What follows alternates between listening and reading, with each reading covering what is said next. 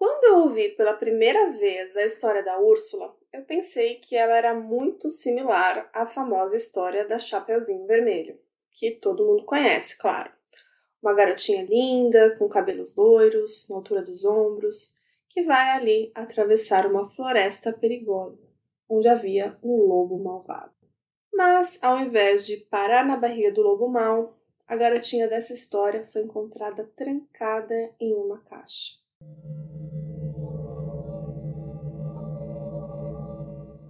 Mas infelizmente nenhum caçador veio a tempo para salvá-la. E esse caso tem muitas reviravoltas. Então fica comigo que eu vou te contar hoje o caso da pequena Úrsula Hermann.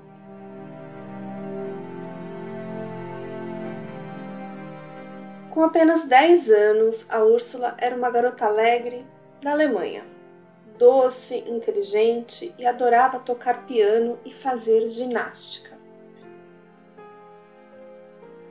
O sequestro da estudante Úrsula é um dos casos criminais mais conhecidos da história alemã do pós-guerra.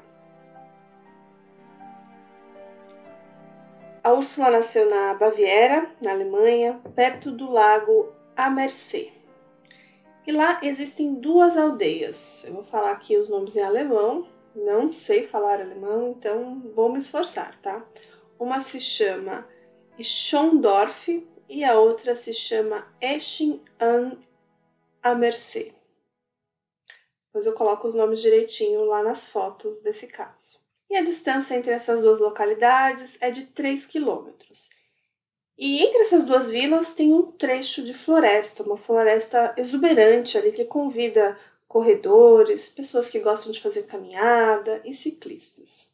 No entanto, em setembro de 81, a floresta foi palco para um dos crimes mais horríveis conhecidos da região. Era dia 15 de setembro de 1981 e depois da escola, a Úrsula e o seu irmão Michael tiveram aulas de piano. Então, por volta das 5 da tarde, ela foi de bicicleta de Esching a Schondorf para se encontrar com o primo dela e depois ir para a aula de ginástica. Depois da aula de ginástica, em vez de ir para casa, a Úrsula foi para casa de uma outra prima e passou um tempo lá. Então, por volta das sete e meia da noite, ela saiu para voltar para casa. O único problema é que ela nunca chegou em casa.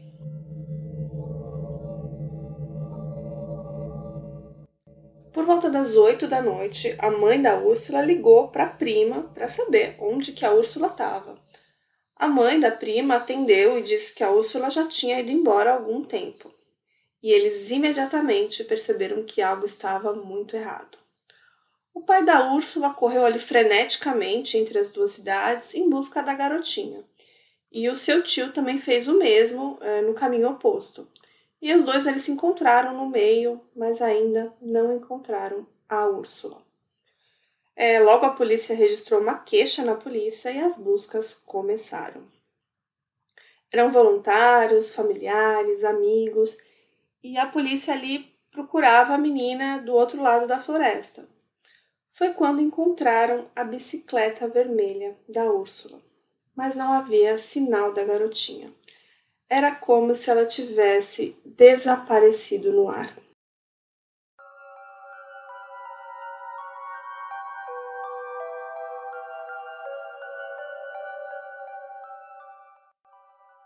Até que no dia 17 de setembro de 81, dois dias depois do desaparecimento, a família Herman recebeu uma ligação telefônica bizarra. Do outro lado da linha parecia que estava assim um silêncio absoluto. E alguns segundos depois, um jingle foi tocado, uma musiquinha ao fundo. E depois a ligação é desligada. Bom, depois de três dessas ligações, a polícia começou a gravá-las.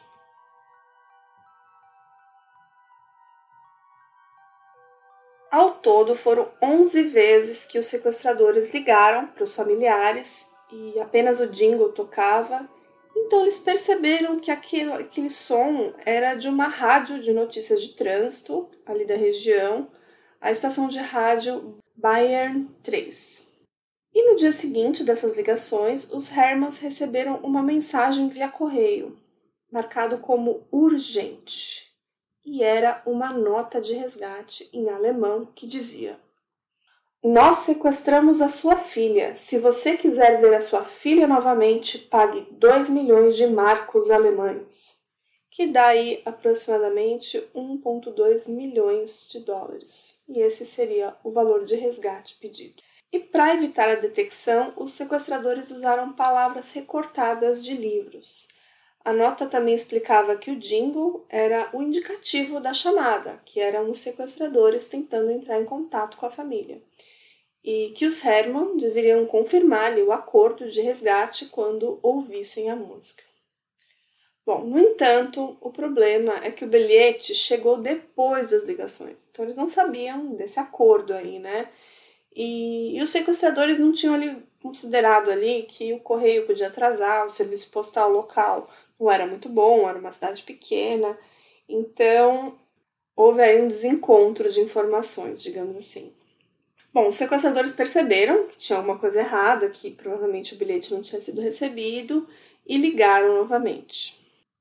Logo depois, eles escreveram duas cartas de chantagem a família deveria ali pagar o resgate de 2 milhões de marcos o quanto antes. É, uma exigência ali completamente absurda, porque o pai da garotinha era um professor e a mãe era uma dona de casa que cuidava dos quatro filhos da família. Mas a mãe da garotinha, ela sabia que tinha que aceitar o acordo, que ela precisava da sua filha de volta e concordou ali pagar o resgate. É, alguns dias depois, a família recebeu então uma outra carta com algumas instruções mais específicas. Então, o dinheiro deveria estar em notas de 100 marcos alemães e o pai da Úrsula deveria entregar esse dinheiro numa mala, certo? É, e a data e o local seriam informados posteriormente, mas ele tinha que estar dirigindo um Fiat 600 na cor amarelo, numa estrada e tinha que estar numa velocidade menor que 90 km por hora. Eram instruções aí, assim, bem bizarras e bem específicas. É... E os pais estavam aguardando ali ansiosamente o fim dessa angústia, esperando ali que chegasse o dia da entrega e a troca, eles logo é, teriam sua filha de volta. Mas aí veio um silêncio assim inesperado. Bom, enquanto isso eles estavam tentando levantar fundos, né? Mas eles precisavam do dinheiro. E os Herman não eram ricos, né? Mas eles eram muito queridos e teve muita ajuda de muita gente. Então a família fez tudo ali que estava ao seu alcance, é, reuniu a comunidade e conseguiu a quantia. O, a família aguardava ansiosamente as mensagens subsequentes com os detalhes de quando e onde deveriam entregar o dinheiro. No entanto, para desgosto de todos, não havia nenhum contato. A família Herman esperou quase duas semanas antes de voltarem até a polícia. Então, uma busca mais intensa começou. Foram 100 policiais, 10 cães farejadores e toda a comunidade se reuniu novamente para retomar as buscas. E dessa vez eles também usaram algumas hastes de metal para procurar ali sobre o chão da floresta. E 19 dias depois do desaparecimento da Úrsula, um policial encontrou uma pequena caixa. Era um caixão da cor verde e estava ali enterrada no chão. E quando abriram, encontraram o corpo frio e sem vida da Úrsula.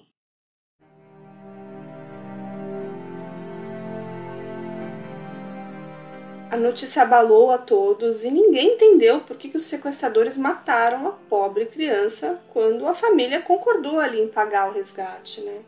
A família estava devastada e também queria saber se os sequestradores tinham machucado a sua filha. Mas o relatório da autópsia concluiu que não havia nenhum sinal de luta. Então eles acreditaram que os sequestradores drogaram a garota antes de enterrá-la. Mas essa informação intrigou ainda mais a polícia, né? Porque será que a menina não protestou, ela não tentou fugir? É, e os pais, assim, com, concordaram em pagar o resgate, né? Mas, no entanto, eles chegaram lá e a menina estava morta, né? Por que, que alguém faria isso? Nada fazia muito sentido para eles. Depois de verificarem um pouco melhor a situação, tudo indicava que a Úrsula foi enterrada viva, naquele calabouço ali preparado. A sua prisão tinha 1,36m de altura, quase 60 centímetros de profundidade e a garota teria morrido por falta de oxigênio durante o sono.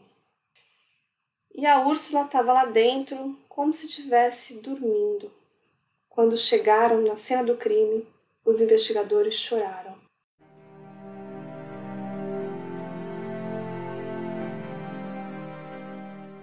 Para entender completamente aí essa situação, a polícia analisou a caixa, né, o caixão, em busca ali de pistas.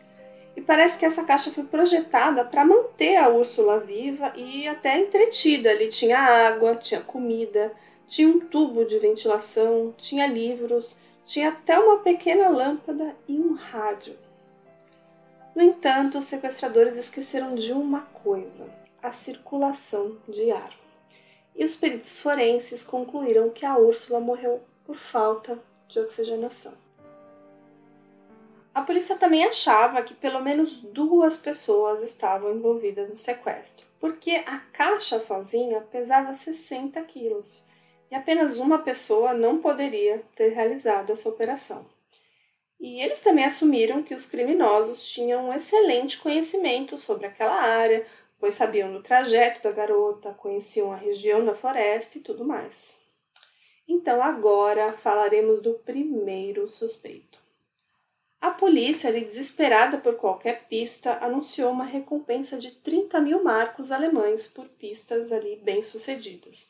Então, muitas pessoas apresentaram informações e a maioria delas apontava para a mesma pessoa, um senhor chamado Werner Mazurek.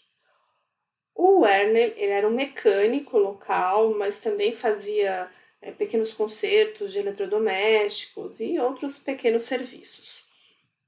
Ele era um homem forte, alto e considerado um bom profissional. Ele também era um homem de temperamento curto, que não tinha também muitos amigos, e além de tudo isso, ele estava profundamente endividado. Então a polícia logo o considerou suspeito. No entanto, quando a polícia revistou a casa do Werner, ele não encontrou nada. E eles também compararam as suas impressões digitais com a encontrada no caixão e não combinou mas no entanto a polícia não estava convencida. Até que em fevereiro de 1982, o Klaus Paffinger, que foi apontado ali como um cúmplice do Werner, ele foi interrogado. E ele era também um, um profissional mecânico que fazia pequenos concertos e também fazia alguns biscates ali, alguns trabalhos pontuais de vez em quando. E no começo, o Klaus ele alegou inocência, disse que não tinha nada a ver com essa história, é, mas quando a polícia ele continuou pressionando, ele começou a falar. O Klaus então afirmou que o Werner havia lhe pedido para cavar um buraco na floresta. E ele também alegou que viu uma caixa enterrada naquele buraco. É, empolgados ali por terem desvendado o caso, a polícia pediu para o Klaus que fosse até lá e apontasse o lugar onde ele cavou esse buraco. Porém, ele não conseguiu. E além disso, para o seu desânimo total, ele revogou a sua confissão. Bom, ao longo dos anos, a polícia se esforçou muito para encontrar os sequestradores, e embora a polícia tenha encontrado mais evidências sobre como o crime foi planejado, é, não fornecia informações sobre quem o cometeu. E logo o caso meio que esfriou e a família da Úrsula estava, de certa forma, seguindo em frente. Exceto uma pessoa, o Michael, o irmão da Úrsula. Então, em meados do ano 2000, a polícia reabriu o caso. A polícia esperava que, com os avanços tecnológicos, né, perfil de DNA, eles desvendassem esse caso. Então, no ano de 2007, a polícia examinou algumas evidências coletadas na investigação original e lá encontrou vários fios de cabelo.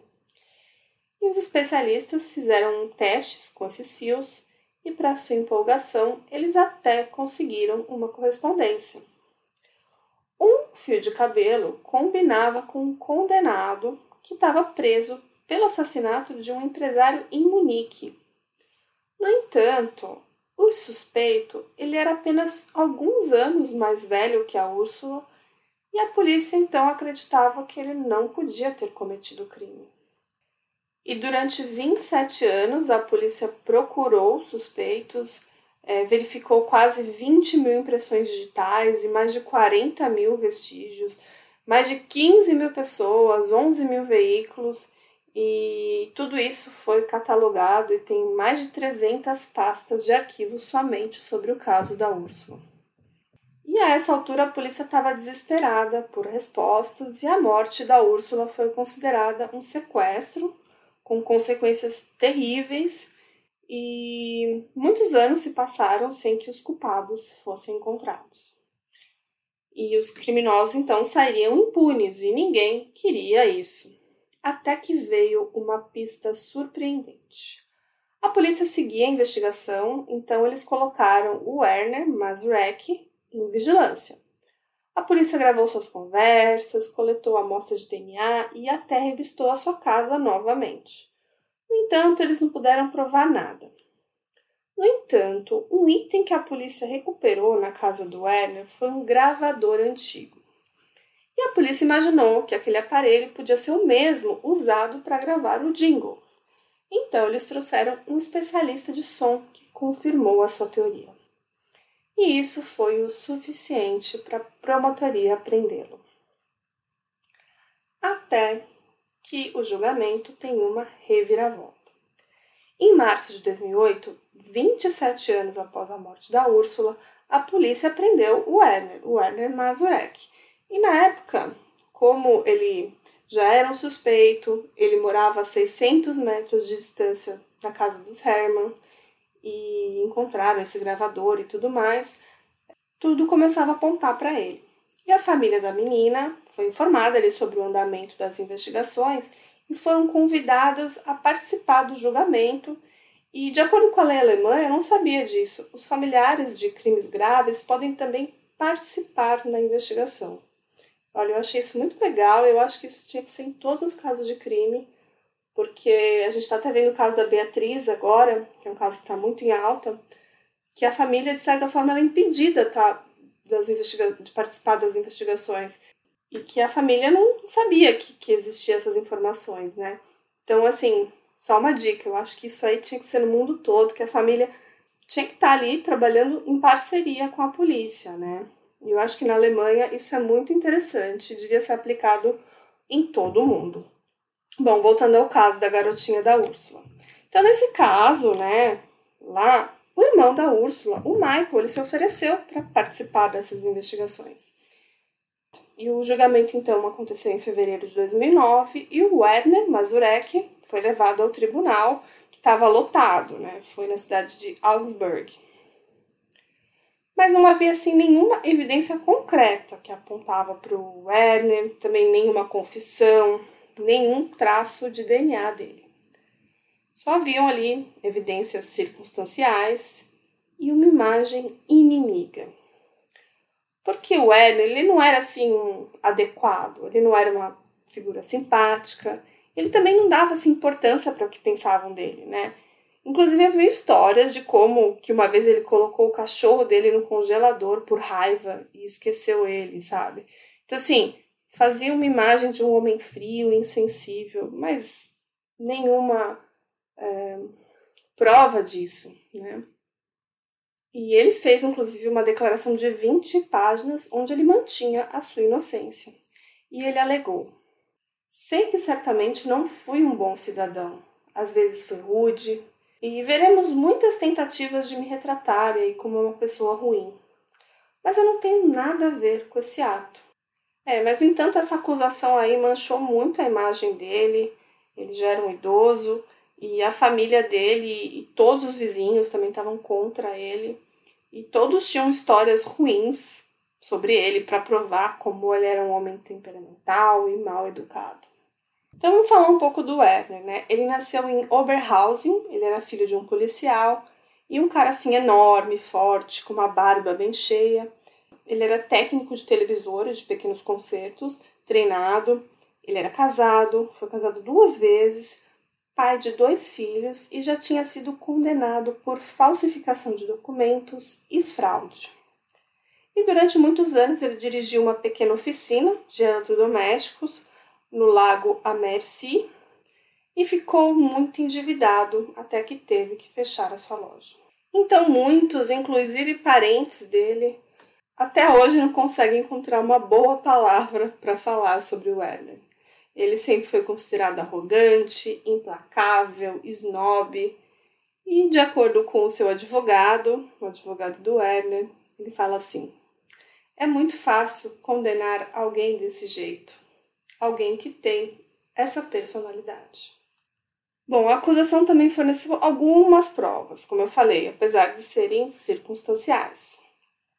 Eles apontaram ali a necessidade dele ter dinheiro, é, o comportamento dele superficial, é, também é, usaram a confissão revogada do Klaus. E apesar do Klaus não ter encontrado a localização do tal buraco que ele teria feito, ele fez uma descrição do caixão muito precisa. Então a polícia especulou que ele só não sabia o local porque o Werner teria enganado ele e tudo mais mas que isso provaria que ele participou do caso, digamos assim. Mas, no entanto, né, a evidência mais significativa apresentada foi o sistema de som para gravar o jingle e alguns especialistas que teriam confirmado isso. E um dos especialistas ele teria explicado como ele comparou ali, como ele comparou ali o som gravado de um clique ali no gravador com a chamada de resgate.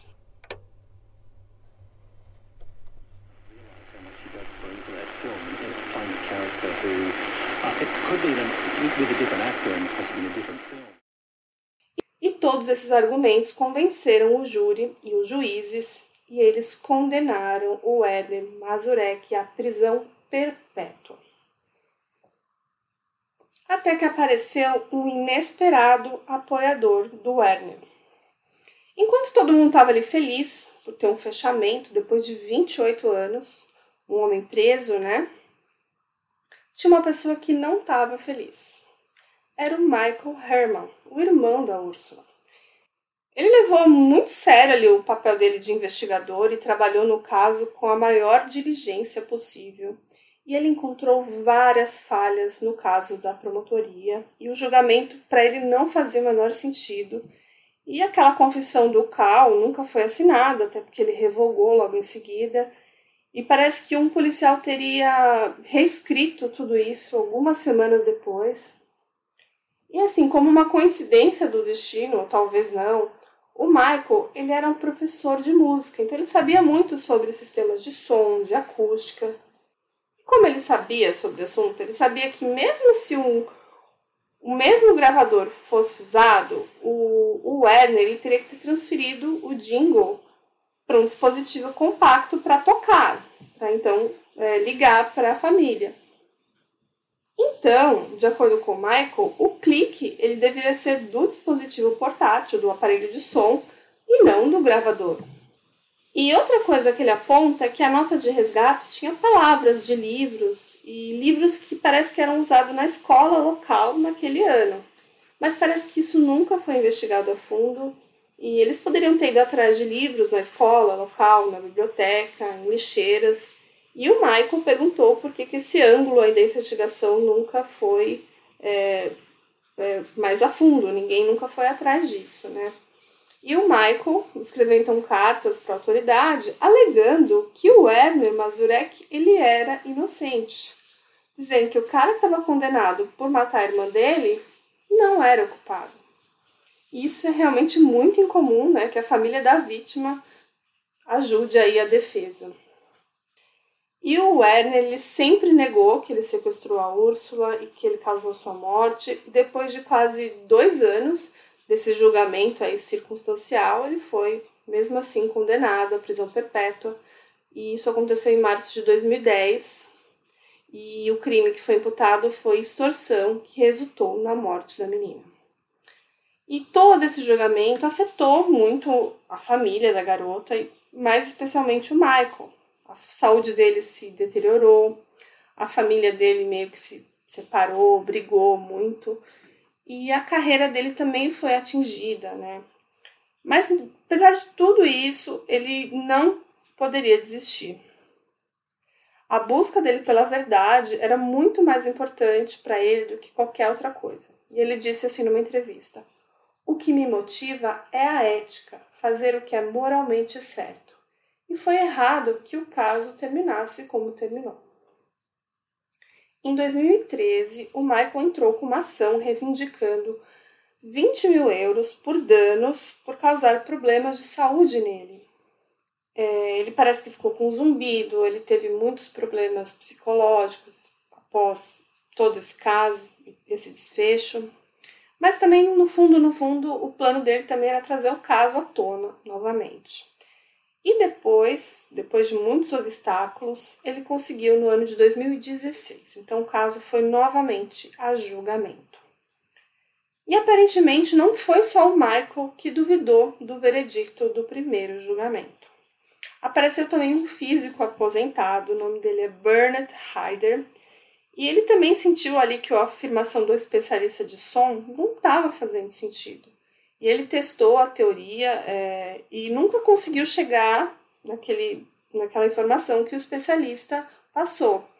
Então ele meio que se adiantou ali para ajudar o Michael nessa teoria de que é, o som não era do gravador, e sim de um aparelho reprodutor.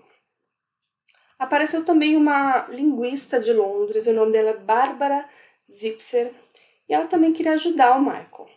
Ela analisou ali as cartas de resgate e ela concluiu que o sequestrador ele era um estrangeiro com um alemão muito ruim. Então não poderia ter sido Werner porque ele era um falante nativo de alemão. E o caso se arrastou por dois anos, e no entanto, toda essa pesquisa não fez muita diferença. É, em agosto de 2018, o tribunal pediu é, para que o Werner, o acusado, pagasse 7 mil euros para o Michael. É, isso, de certa forma, significava que os juízes concordaram com o veredito do primeiro julgamento, que o Werner era sim culpado, é, e para isso para o Michael foi uma injustiça feita com a Úrsula, porque ele não queria o dinheiro do Werner, né? Ele queria que o caso fosse reaberto e reinvestigado e que ele recebesse uma indenização do Estado, né? Bom, mas passou um tempo, né? A Câmara Civil do Tribunal Regional Superior de Munique decidiu no final agora de 2020 que o Michael Herman não tinha direito à indenização por sua dor, indenização do Estado. E isso meio que significava que todas as possibilidades legais foram esgotadas e reabrir o caso da Úrsula era praticamente improvável, um novo julgamento também. Embora o irmão, o Michael, achasse que a Úrsula não recebeu ali a justiça que ela merecia, é, ele tentou, tentou, mas não perseverou. E aí, no momento, ele meio que decidiu seguir em frente, em silêncio, e seguir com a sua vida, porque já não havia mais formas legais de ele conseguir reverter isso, né? E a sentença do Weber se baseava em duas indicações iniciais, né?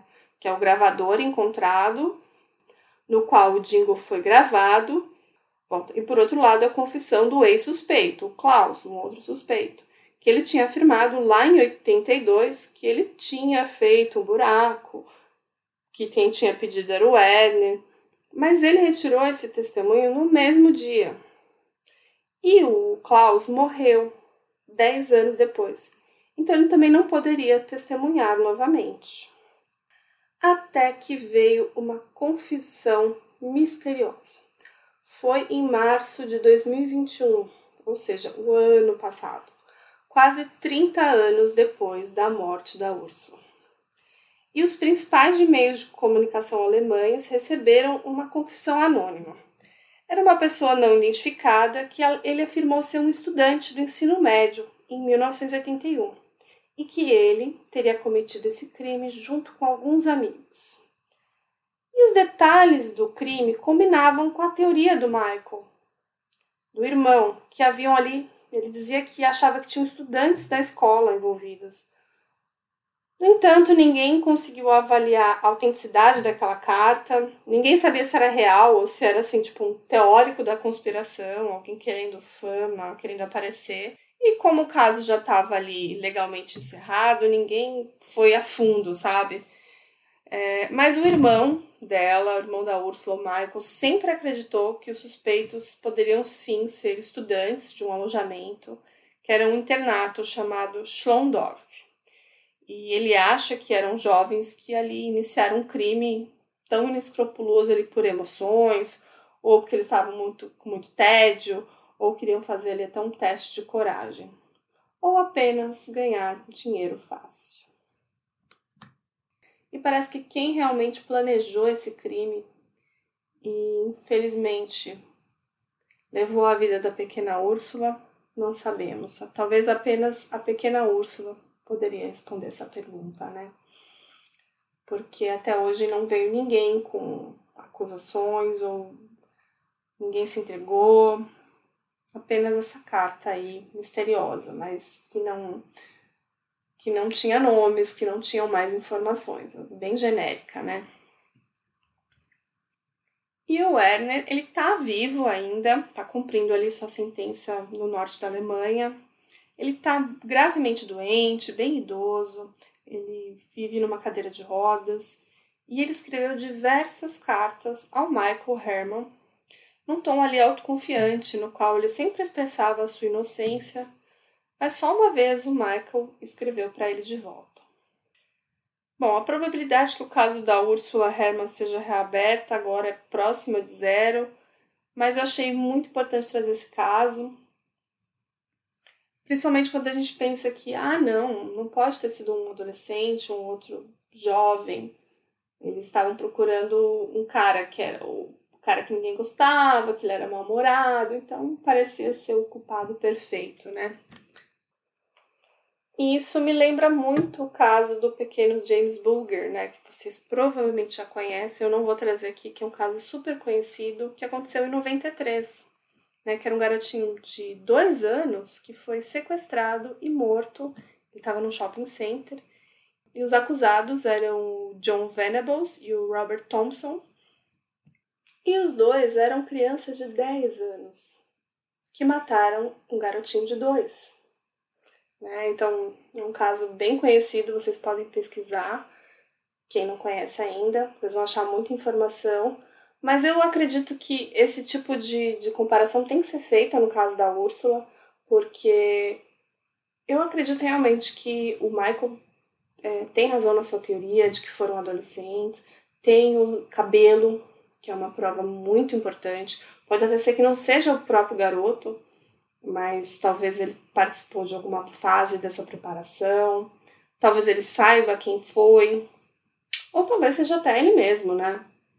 E o fato de ter cabelo dele, ele tá condenado por um outro crime de assassinato, acho que para mim tinham que ir atrás desse cara e ir mais a fundo, porque eu acho que foi ele, ou pelo menos ele sabe quem foi, sabe? Mas isso nunca foi é, divulgado, pelo menos eu pesquisei não encontrei mais informações sobre esse garoto, que agora é um adulto, que está preso por um crime bárbaro também.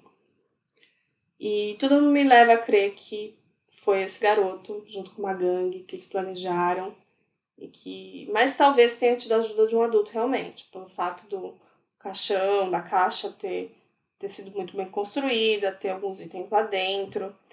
Eu só acho que talvez eles, eles fizeram algum pacto de silêncio depois que tudo isso veio à tona e ninguém e ninguém abriu o bico, mas devem ser vários envolvidos ou pelo menos dois, né? Que é como a gente já falou, uma caixa de 60 quilos.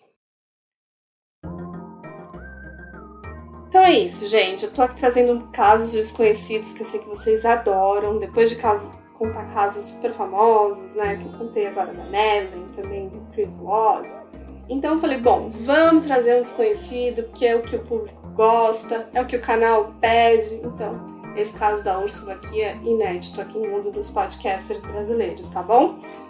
Então, vou ficando por aqui mais uma vez, mandando muitos beijos e abraços para vocês tomando meu drinkzinho hoje, minha limonada, que está um calor aqui em São Paulo. E espero vocês no próximo episódio. Tchau, tchau!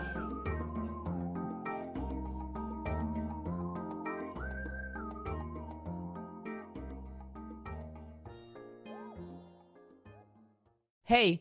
Você se interessa por crimes reais, serial killers, coisas macabras e tem um senso de humor um tanto quanto sórdido? Se sim, você não está sozinho. Se você precisa de um lugar recheado de pessoas como você, venha conhecer o podcast Pátria Amada Criminal. Todas as semanas tentamos entender o pior da humanidade. Nesse processo a gente ri, chora, fica brava, fofoca, porque afinal de contas é assim que a gente fala quando está entre amigos. Suas novas melhores amigas trevosas estão aqui no Pátria Amada Criminal.